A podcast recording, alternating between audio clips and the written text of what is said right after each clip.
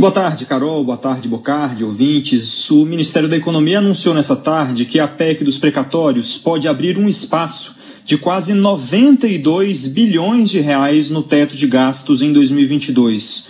O aumento se daria por duas vias: o parcelamento do pagamento de precatórios, abrindo então um espaço de quase 45 bilhões de reais, e por outro lado, a mudança na forma de contar o teto de gastos com 47 bilhões de reais. Segundo a economia, se a PEC for aprovada, 50 bilhões extras serão destinados ao Auxílio Brasil para aumentar aquele valor e chegar aos 400 reais, e outros 24 bilhões serão destinados para aumentos obrigatórios por causa do reajuste do salário mínimo em 2022. O governo avalia que cerca de 10 bilhões de reais ficarão sem destinação obrigatória e, portanto, o Congresso poderá entregar o valor para o que bem entender. Inclusive, já há uma articulação na cúpula da Câmara para aumentar o valor das emendas de relator, o famoso orçamento paralelo, orçamento secreto, para 16 bilhões de reais em 2022. Hoje, agora há pouco, terminou uma coletiva de imprensa que participaram três daqueles quatro novos secretários do Ministério da, eh, da Economia, depois daquela debandada que ocorreu na semana passada. É, eles falando exatamente sobre a PEC dos precatórios, que foi um dos principais temas, um, um dos principais razões é, que causaram então aquela demandada dos quatro secretários na semana passada. O novo secretário do Tesouro e Orçamento, Esteves Conalgo, afirmou que o Ministério da Economia não trabalha com outra hipótese a não ser a aprovação da PEC dos precatórios. Vamos ouvir um trecho.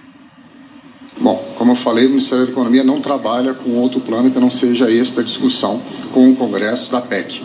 Então, nós estamos discutindo o texto da PEC, é com isso que nós trabalhamos. Né? Então, é isso que nós acreditamos que vai passar.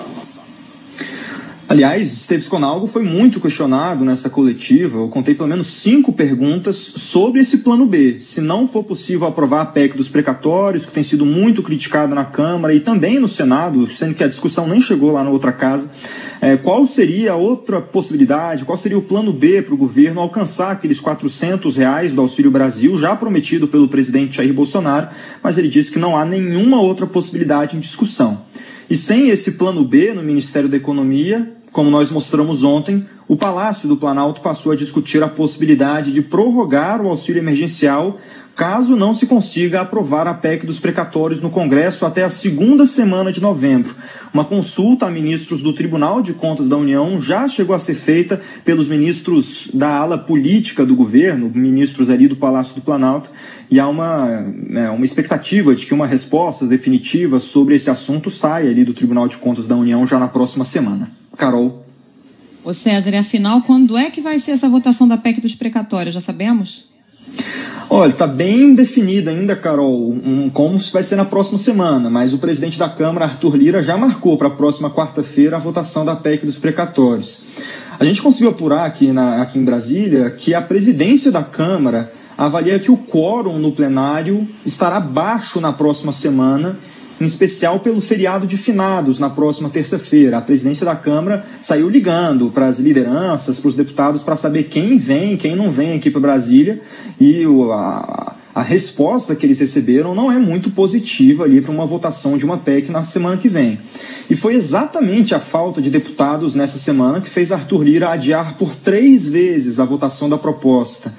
Por determinação do deputado alagoano, a Câmara retomou nessa semana os trabalhos da forma presencial, sem a votação remota, como ocorria durante toda a pandemia, e isso fez com que mais de 60 deputados faltassem às sessões nessa semana, inviabilizando a votação da PEC. Tem ainda outro ponto importante, que é um racha nos partidos de centro em torno da PEC dos precatórios. Há um entendimento de que a proposta pode causar um impacto ali de quase 16 bilhões no Fundef, que é um fundo de educação que abastece inclusive o pagamento de professores, é do salário de professores. Apesar de haver essas discussões na Câmara para tirar o pagamento de precatórios do Fundef do teto de gastos, o secretário Esteves Conalgo disse que o Ministério da Economia não avalia essa possibilidade causando então mais um, um burburinho, uma dificuldade na aprovação dessa PEC dos precatórios na semana que vem. Mas Arthur Lira e o líder do governo na Câmara, o deputado Ricardo Barros, já estão dizendo que a votação será então na próxima quarta-feira. Mas vamos ver, né, Carol?